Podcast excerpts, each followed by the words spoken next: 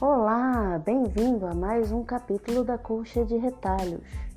Hoje é mais uma continuação do livro Qualidade em Recursos Humanos da série Administração da editora Senac, Senac Livro, ainda no capítulo 1.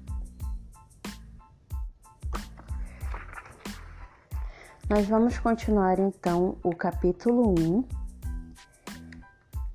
que é a qualidade, visão histórica e dimensões. Na parte dimensões da qualidade em produtos e serviços.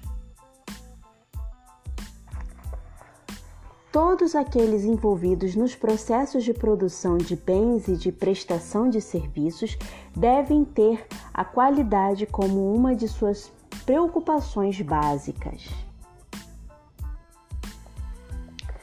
Partir da década de 80, o conceito de serviços passou a ganhar um enfoque mais sério e as pessoas passaram a entender e considerar serviço como produto. Desde então, peritos especialistas em qualidade passaram a se preocupar com os produtos e serviços oferecidos pelas indústrias e empresas em geral. Para isso, desenvolveram métodos para simplificar e aperfeiçoar os processos de produção e de prestação de serviços com vista às garantias dos padrões de qualidade visados. Sabemos que a qualidade dos produtos e serviços está diretamente ligada aos níveis de exigência do mercado. Portanto, a questão está em satisfazer as expectativas dos clientes.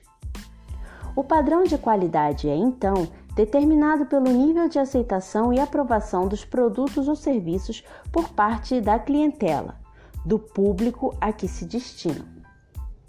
Logo, é essencial que as empresas realizem pesquisas periódicas para avaliar o grau de satisfação dos seus clientes, pois este será o atestado final da qualidade. É igualmente importante o constante acompanhamento e controle da qualidade, isto é, o autocontrole da empresa quanto a seus produtos e serviços, juntamente com o esforço contínuo para evitar e corrigir falhas ou erros nos processos. Nessas práticas reside a busca pela verdadeira qualidade. O elevado padrão de qualidade técnica de produtos similares torna-os atualmente cada vez mais competitivos. Os produtos passam então a ser diferenciados pelo padrão de qualidade na prestação dos serviços a eles associados. Observe só como, no caso, os jornais são um ótimo exemplo de produtos que é, ao mesmo tempo, diferenciado pela qualidade dos serviços prestados ao público leitor. Atualmente, contamos com inúmeros jornais de grande circulação no país. A disputa entre eles é enorme e bastante acirrada. O que faz o cliente optar por um jornal ou outro é, além da sua qualidade enquanto produto, veículo de informação e formação de opinião pública, a qualidade dos serviços prestados, tais como os diferentes tipos de assinatura trimestral, semestral, anual, de fim de semana, com possibilidade de suspender a entrega em caso de férias do assinante ou até mesmo de viagens curtas. A entrega sistemática e sempre à mesma hora e no local indicado. o atendimento imediato e solícito oferecido ao assinante através de, de sistema de telemarketing para renovação de assinatura, interrupção de entrega, pagamento com cartão de crédito. A entrega de enciclopédia, dicionário, atlas ou obras literárias em fascículos e, mais recentemente, a facilidade de sistema online para usuários da internet.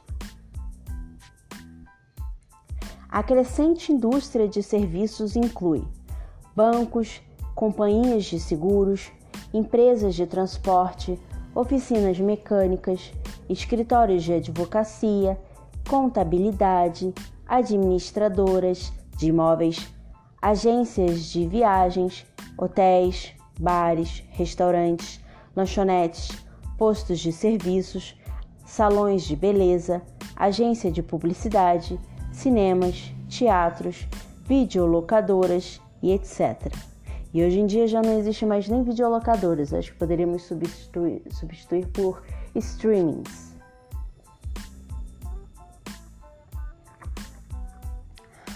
Por tudo que foi aqui colocado, podemos afirmar que a qualidade pessoal e a qualidade dos produtos e serviços são absolutamente complementares. Não há como desassociá-las, não é mesmo?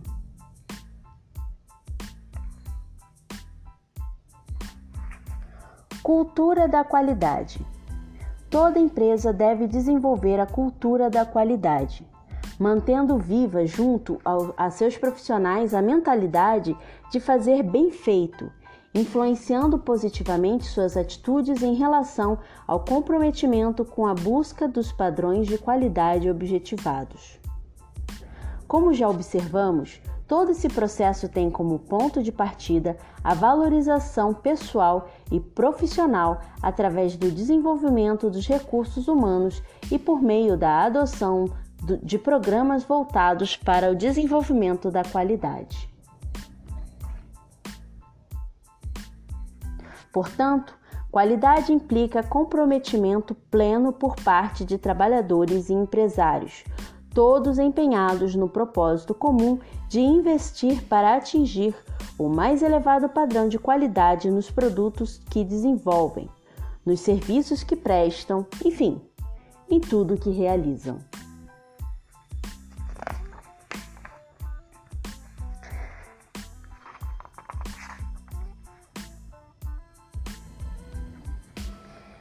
E por hoje é isso. Esse foi o final do primeiro capítulo. Ah, o, o próximo episódio vai ser sobre os exercícios relacionados ao primeiro capítulo.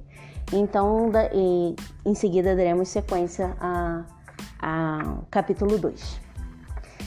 Eu espero que tenham uh, gostado até aqui, ou pelo menos achado a informação interessante. Como eu mencionei, é um livro antigo, mas com, com muitos pontos ainda interessantes e atuais. Né? É algo que vale a pena a gente observar e aprender. Tenha uma boa semana e é só. Tchau!